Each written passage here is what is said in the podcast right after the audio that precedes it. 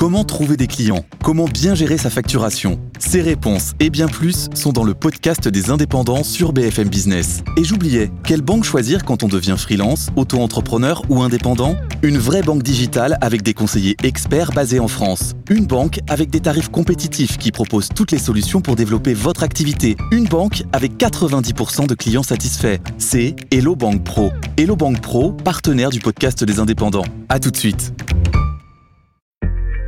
Bonjour, je suis Thomas Soulier, chef adjoint du service politique de BFM TV. Rien ne s'est passé comme prévu. Mardi à l'Assemblée, Gabriel Attal devait tranquillement tenir sa déclaration de politique générale. Fixer le cap, imprimer sa marque et créer la surprise avec des mesures concrètes et concernantes. Mais voilà, la fronde agricole est venue percuter ce traditionnel rendez-vous pour tout nouveau Premier ministre. Comment a-t-il préparé ce grand oral sur fond de crise?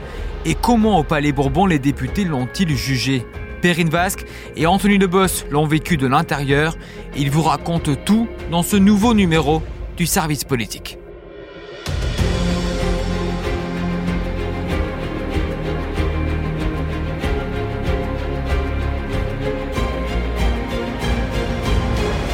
Ils sont la cinquième et sixième colonne de l'Assemblée. Salut Perrine. Salut Je viens d'improviser ce, ce- cette intro. Je viens d'improviser cette intro qui n'a aucun sens. Ça va Anthony? Ça va. Alors, merci, Anthony en hein. face de moi, il en peut plus, il est mort de rire. C'est- Perrine euh, va rejoindre le Sénat dans quelques instants euh, pour le- la deuxième déclaration de politique générale de Gabriel Attal. Euh, vous étiez tous les deux à l'Assemblée ce mardi pour euh, vivre la déclaration de politique générale euh, de Gabriel euh, Attal. Je disais en introduction, Perrine, euh, rien ne s'est passé comme prévu. Il ne s'attendait pas, Gabriel Attal, à avoir une telle colère, une telle fronde, une telle crise qui vient percuter son grand discours. Oui, c'est un discours qu'il a, qu'il a préparé euh, longtemps. D'ailleurs, il l'a il l'a il l'a très vite mis en scène, cette préparation. Euh, jeune Premier ministre qui ne s'attendait pas à, à voir Matignon. Donc, euh, on ne- on n'improvise pas comme ça une déclaration de politique générale. Donc, le Premier ministre a très rapidement dit qu'il verrait toutes les forces vives. Alors, euh, ça veut pas forcément dire grand-chose pour les gens. Les forces vives, c'est Ouais. les syndicats, les représentants, etc. Les assauts. Et puis les élus d'opposition, euh, voilà, les élus d'opposition, qu'il a, il a mis en scène un peu ses rencontres à Matignon. Et puis ce qui fait qu'il a pris du temps. Et en prenant ce temps, eh bien, il a été euh, percuté par euh, par la crise agricole. Ouais. Euh, ce qui fait dire, ce qui faisait dire d'ailleurs hier, juste avant son sa déclaration de politique générale à un député de la majorité, Ouais. en fait, on a pris trop de temps. Et du Hmm. coup, aujourd'hui, est-ce qu'il va pouvoir tra- tra- tracer un cap politique ou est-ce qu'il devra éponger l'actualité? C'est un peu ce qu'on entendait aussi de la part des oppositions, notamment de la droite. Finalement, il n'a pas été question tant que ça d'agriculture. Il a quand même tracé, euh, en tout cas annoncé tout ce qu'il voulait annoncer, tracé un cap euh, qu'il voulait tracer. Mais c'est vrai que euh, le temps qu'il a pris et qui honnêtement, qui objectivement semblait quand même nécessaire pour euh, euh, un Premier ministre euh, qui ne s'attendait pas à l'être, qui n'avait pas en charge tous ces dossiers jusque-là, euh, qui avait été porte-parole, enfin au budget, mais ministre délégué, porte-parole du gouvernement et euh, ministre de, de l'Éducation nationale, mais très peu de temps, six mois. Effectivement, il semblait pas complètement euh, déconnecté de se dire qu'il prenait un peu de temps pour consulter avant de faire ce discours, même si pour beaucoup les oppositions expliquent que son discours, de toute façon, il est avant tout inspiré, bien sûr, de la politique mise en place par Emmanuel Ouais. Macron et voulue par Emmanuel Macron et lui seul. Mais le temps qu'il a pris, eh bien, effectivement, a, l'a percuté avec cette crise agricole. Et d'ailleurs, ce discours d'hier n'a pas calmé réussi ou pas, ça c'est autre chose, mais en tout cas n'a pas calmé la colère des agriculteurs. On reviendra évidemment sur les réactions. Anthony, euh, c'est vrai que depuis quelques jours, on avait compris, toi et moi et d'autres, qu'il y aurait beaucoup d'annonces agriculture ce mardi à l'Assemblée. Finalement, pas tellement, non? Qu'est-ce qui s'est passé? Bah, euh, je me rappelle des duplex euh, que, je faisais euh, ce mardi sur, sur, BFM TV en disant voilà, il y aura des annonces complémentaires, supplémentaires du gouvernement parce que Marc Fesneau, ministre de l'Agriculture, l'a dit la veille. Prisca Thévenot, la porte-parole du gouvernement, l'a dit en sortie de Conseil des ministres Mhm. aussi. Donc euh, on était en train, en quelque Marc sorte, c'était de- dimanche face à Benjamin Duhamel Voilà. en disant il y aura des annonces mardi. On était en train de teaser les nouvelles annonces. Euh, et d'ailleurs, les agriculteurs aussi les attendaient parce qu'ils n'étaient absolument pas convaincus, ni la profession, ni, euh, ni les syndicats agricoles, des premières annonces du Premier ministre Attal, vous savez, sur, sur cette botte de, de paille là, Ouais.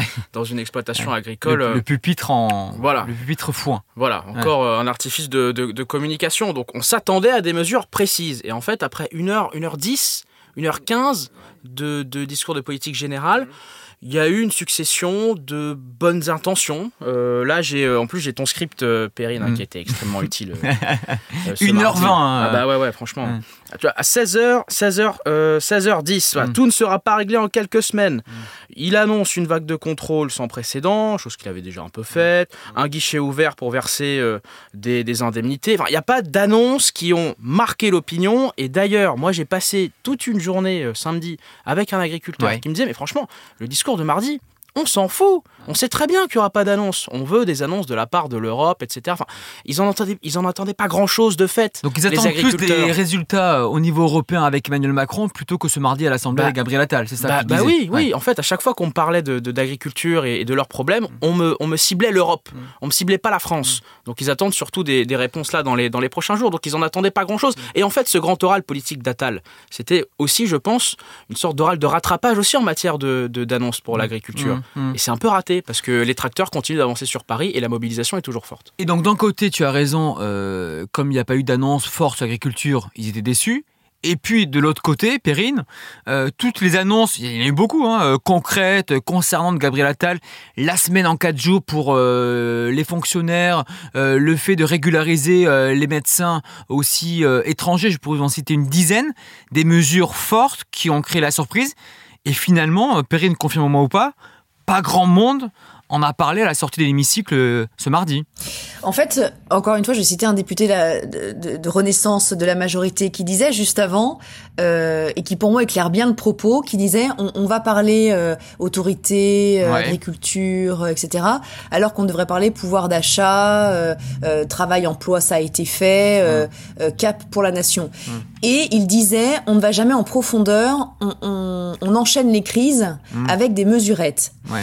Et moi, c'est un peu l'impression que j'ai eue. C'est-à-dire que dans l'hémicycle de l'Assemblée nationale, quand on connaît l'histoire de ce lieu, euh, de cette institution, entendre un Premier ministre lors de sa déclaration de politique générale dire euh, tu casses, tu répares, tu salis, tu nettoies. Ouais. Moi, personnellement, Tu trouves que c'est pas de son niveau? Non. Hmm. Voilà, moi je trouve que c'est pas du niveau du moment. Voilà. Euh, alors on s'y habitué avec Gabriel Attal. Il parle beaucoup comme ça, soit en Bah triptyque, soit en c'est c'est son c'est sa c'est sa patte. Mais euh, encore une fois, je trouve que c'était pas forcément la place au moment d'une déclaration de politique générale. Et puis en fait, j'ai un peu du mal à voir euh, le cap de l'ensemble. C'est-à-dire que beaucoup, parmi les oppositions et parmi euh, la majorité, attendaient un cap politique. Bon là, on a des mesures qui s'ad- qui s'adressent essentiellement euh, plutôt à la droite, mais en fait, on n'arrive pas à trouver un paquet d'ensemble. Alors moi, je scriptais, donc effectivement, on a eu au fur et à mesure toutes les mesures, mais j'imagine le député qui est à son banc, qui ne scripte pas et qui écoute tout ça. Oui, en fait, qu'est-ce qu'il retient Chacun a voulu retenir ce qu'il a retenu. euh, un coup sur le RSA, un autre sur le coup de rabot qu'il va avoir pour la- l'assurance chômage à gauche. Euh, du côté de la droite, on va plutôt retenir euh, les mesures plus plus dures sur les élèves délinquants, etc. Mais mais en réalité, qu'est-ce que vous retenez quand vous sortez de là? C'est un catalogue un peu de mesurettes. Et, et je, je trouve que pour un discours de politique générale, c'était un peu... euh, euh, ça partait un peu dans tous les sens. Et encore une fois, ce cas politique que l'on attendait, on n'a pas forcément pu l'avoir. Après, ce qui est certain, c'est que du, au, côté- enfin, du côté des oppositions, moi je trouve qu'on est complètement perdu depuis que c'est Gabriel Attal à Matignon en réalité. C'est-à-dire, raconte-nous. C'est-à-dire que Les Républicains notamment, non? Mais tout le monde, euh, les prises de parole de chaque euh, président de groupe qui ont suivi la déclaration du Premier ministre, que ce soit Boris Vallaud, euh, Cyril Châtelain pour les, les socialistes et écologistes, ou même Marine Le Pen, ils ont été mauvais. Ouais. Sur la forme et sur le fond, ils ont été mauvais. Ils n'ont pas réussi à répondre à Gabriel Attal. Euh, comme il l'a dit, d'ailleurs, il les a piégés, comme il sait le faire. Euh, ils avaient écrit leur discours avant d'écouter euh, le Premier ministre. Ouais, et oui. personne... N'a réagi au discours. T'as raison. qui- Exactement. Ouais. Et, et typiquement, le euh, tu, tu casses, tu, tu répares, Ouais, tu, tu salis, tu Bien nettoies. sûr, bien Moi, j'aurais attendu au moins une réaction sur ça. Et en fait, on sent qu'ils sont complètement euh, un peu euh, prise au piège avec cette nouvelle façon de communiquer, ce Premier ministre très jeune qui affiche son homosexualité ouvertement à la tribune de l'Assemblée nationale, ça aussi c'est nouveau, mais ça par contre c'est bénéfique, euh, qui euh, qui explique que c'est un garçon d'une génération que peu à l'Assemblée le sont. Enfin, oui, ils ne savent pas comment le et prendre. qui fait des mesures concrètes et qui répond, etc. Anthony, tu voulais rajouter quelque chose? Oui, là, je, je, voulais rebondir sur ce que disait euh, Perrine et cette espèce de catalogue de mesurettes, etc. Mais au fond, c'est un peu la question que je vous pose à tous les deux. Mais est-ce que c'est pas le risque après euh, après la conférence de presse euh, de, du, du, président euh, Macron il y a deux semaines où il avait lui aussi fait une sorte de de, de, de catalogue, etc. Enfin, la DPG, ça devait être certes un, un moment pour fixer un cap, la vision. Ce cap et cette vision a déjà été fixée euh, lors de la conférence de presse euh, de, de, Macron. Enfin, il avait peu de marge de manœuvre oui, aussi. Moi, à ce j'entends ce que dit Perrine sur les, les, les critiques. Après, s'il avait fait que des poncifs et des phrases, en gros, euh, la République, c'est formidable, on lui aurait dit, bon, voilà. Et, euh, et sa marque, c'est quoi? L'atalisme, c'est quoi? Alors, il, il, dit, en gros, c'est du concret, du concret, du concret. Donc, il s'est dit, je vais utiliser ces 1h20 pour démontrer que j'ai plein d'idées et qu'on va. Euh, sauf que ces nombreuses idées que j'ai numérées juste avant, personne ne réagit à cela. C'est-à-dire que même nous, en chaîne d'infos en continu, et c'est normal, la première réaction, c'était les agriculteurs. Sur les agriculteurs. Est-ce que vous êtes content Bien Donc en fait, il a grillé en quelque sorte une sorte de cartouche euh, en énumérant plein de sujets hyper concernants, mais dont personne ne, ne parle aujourd'hui. Oui, Anthony. N'aurait-il pas fallu en fait qu'il fasse sa DPG, sa déclaration de politique générale, euh, euh, tout de suite après sa nomination? Bah, il, se serait, il, se serait, évité, euh, il se serait évité une sacrée euh, crise. Sauf que c'était juste euh, en même temps que le, la conférence de presse d'Emmanuel Macron et que ça faisait un peu euh, concomitant. Perrine, juste un truc sur les réactions, c'est intéressant, sur les républicains. Ouais. Euh, à la fois sur le fond, je ne vois pas comment les républicains peuvent contester le discours de Gabriel Attal de ce mardi. Est-ce qu'ils étaient un petit peu décontenancés à la sortie de, de l'hémicycle hier? Mais moi, c'est pas ça que j'ai retenu en fait. Moi, j'ai retenu que, euh, alors je sais que tu, tu, tu l'as trouvé dur, Thomas, mais moi j'ai retenu que le seul discours percutant et bon était celui d'Olivier Marlex, le patron ah bah, des il, députés il était radical euh, en revanche très critique, très, oui, mais très critique. C'est son. Là, on a compris aujourd'hui que les républicains, ils veulent se repositionner dans l'opposition. Ouais. Voilà. C'est, ils l'ont, ils le disent, Mmh. ils l'ont acté. Ça ne fonctionne pas de faire des deals avec la majorité. C'est pas sur eux qu'arrivent euh, les, les, bons points. Donc, ils veulent se repositionner dans l'opposition. Et c'est exactement ce qu'a fait Olivier Marlex. Et pour le coup, euh, moi qui étais dans l'hémicycle et avec mes confrères, ouais. on s'est tous dit à la fin quand on est sorti, le seul bon discours était celui de Marlex. Mmh. Certes, il tape, mais au moins d'une, on retient quelque chose, et puis de deux, on a compris ce qu'il oui, voulait dire. Le, le, problème, comment, comment, il peut taper sur un discours qui est clairement euh, de droite, certains ont même fait des liens avec le sarkozysme, ou sur euh, la santé, sur l'éducation, sur euh, le régalien, la sécurité, etc. Euh, ce sont des mesures de droite. C'est quand même très paradoxal. Alors justement, en fait, il peut taper parce que le bilan, pour le coup, sécuritaire de Gérald Darmanin n'est pas bon. On a encore eu une enfin une, une dépêche aujourd'hui qui, qui, nous explique que les violences en personne ont encore augmenté, etc. Il tape également sur le bilan euh, migratoire euh, d'Emmanuel Macron, plus de 500 000 personnes qui arrivent, euh, qui sont arrivées ouais. cette année. Donc en fait, il tape là-dessus. Et en, en, en fait, là où il a une capacité pour moi encore de pouvoir taper, c'est que malgré des mesures qui peuvent s'adresser à la droite, et je le redis en fait, le, pour moi les, la politique sous Emmanuel Macron est en fait un ensemble systématique de mesures que l'on ajoute les unes aux autres. Mmh. Mais la politique c'est pas ça, surtout pas en France, je pense. Et il, il manque le récit. Il y a un député euh, socialiste, j'aurais voulu lire sa réaction parce que je l'ai trouvé assez intéressante. Il me dit lorsque je lui demande ce qu'il a trouvé, comment il a trouvé le discours, euh, aucune annonce de réforme, sinon des mesurettes pour plaire à des cibles identifiés par des sondeurs. Mmh. On a en face de nous un directeur marketing, pas un premier ministre. Mmh. C'est un peu dur, mais je suis assez d'accord sur le fait qu'on prend les on prend les cibles euh, et puis on va parler à ces cibles-là. Il me disait la, la, la, cible principale étant la ménagère de plus de 50, et, 60 ans et, et, je réfute bien sûr cette. oui, j'imagine. C'est légèrement misogyne. Euh, en, en, plus, on ne dit plus ménagère en 2024. Euh, Perrine, juste les Exactement. Républicains très critiques, tu disais. Est-ce qu'ils sont prêts à faire tomber le gouvernement? Bon, c'est ça aussi, hein. quand je dis qu'ils sont perdus, c'est qu'ils sont tous un peu perdus, c'est-à-dire qu'ils vont se repositionner sur l'opposition, et puis là, la NUPES dépose une motion de censure parce que le Premier ministre n'a pas demandé le vote de confiance, ce qui était ouais. évidemment euh, euh, attendu, euh, et bah, les républicains ne vont pas voter cette motion de censure déposée par la gauche. Donc, en même temps, ils font naître dans l'atmosphère le, le, fait qu'ils peuvent déposer une motion de censure à tout moment et qu'ils ne vont pas se gêner parce que désormais, ils sont dans l'opposition, et puis au moment où ils ont l'occasion d'en déposer une ou d'en voter une, eh bien, ils se rétractent et personne veut le faire. Donc, c'est là qui est la contradiction. Moi, j'entends Eric Ciotti parler beaucoup de, du budget de 2025 l'automne prochain pour déposer une motion. Bon, il reste quand même neuf mois. Donc on est quand même voilà face à une opposition qui se cherche encore quoi. Oui, les Républicains sont perdus. De l'autre côté de l'échiquier, Anthony, tu suis la, la Nupes pour BFM TV. C'est un bain Il y a encore une Nupes euh, Ah oui, c'est vrai, pardon, je, dis encore Nupes, désolé. la gauche, euh, la gauche, pardon, la gauche, la gauche. Euh, tu suis la gauche pour BFM TV. Est-ce que ce discours, c'est franchement c'est du pain béni, non? C'est un bain de jouvence pour la gauche. Ils peuvent acter le fait que ce gouvernement est à droite. Oui, et pourtant, euh, ils ont répété les mêmes éléments de langage qu'ils avaient tenus euh, quand euh, Gabriel Attal a été nommé. Ils ne se sont pas renouvelés sur le fond de leur discours. Hier, j'entendais Mathilde Panot en réaction, qui était venue ensuite voir les journalistes dans la salle des quatre colonnes. patronne des Insoumis à l'Assemblée. Des, des Insoumis à l'Assemblée, qui disait que, encore une fois, Attal était le porte-parole d'Emmanuel Macron. Benjamin Lucas, député écologiste, qui disait que l'âge de Gabriel Attal est certes 34 ans, mais son âge réel était de 80 ans. Bon, c'est que c'est qu'une succession de. Gabriel Gabriel Thatcher aussi. Gabriel Thatcher, ça c'est de Fabien Roussel. C'est Fabien Roussel parce que Fabien Roussel, quand Elisabeth Borne était euh, première ministre, euh, il l'appelait aussi Margaret Thatcher. Donc en fait, c'est un recyclage de petites formules. Euh, alors même c'est vrai que ce discours d'Attal leur offrait une possibilité énorme de pouvoir point par point essayer de, bah, démonter les arguments qui diraient que le macronisme maintenant est de droite. Un peu Spérine avait a, raison.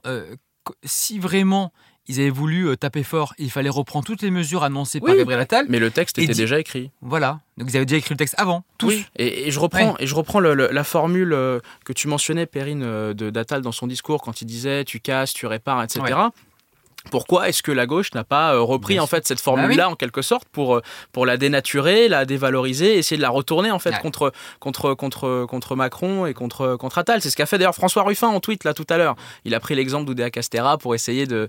Euh, ils auraient pu répondre de manière un peu plus intelligente en Et pourtant, moi je voyais hein, le sur la, réalisation de l'Assemblée nationale, Cyrielle Châtelain. Oui, il prenait des notes. Il prenait des notes.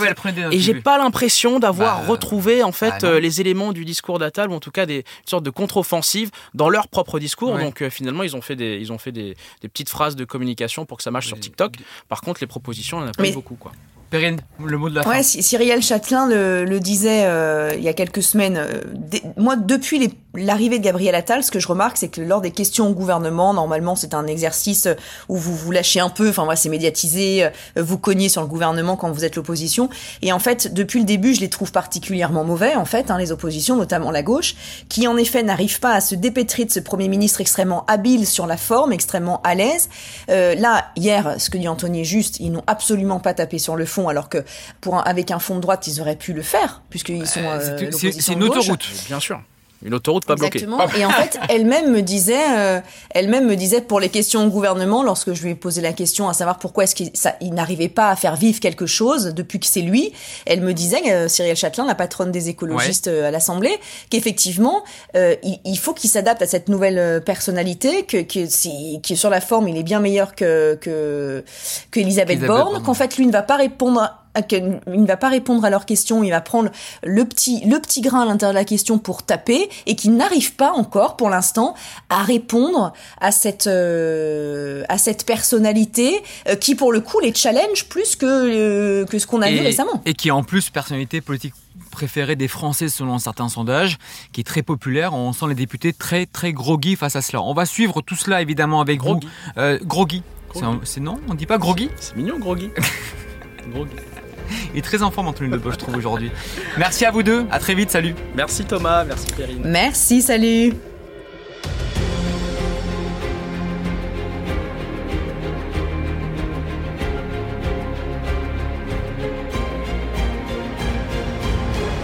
Merci d'avoir écouté ce nouveau numéro du service politique. Euh, merci à Alex pour le montage et la réalisation. On se retrouve la semaine prochaine et peut-être qu'on parlera encore d'agriculteurs.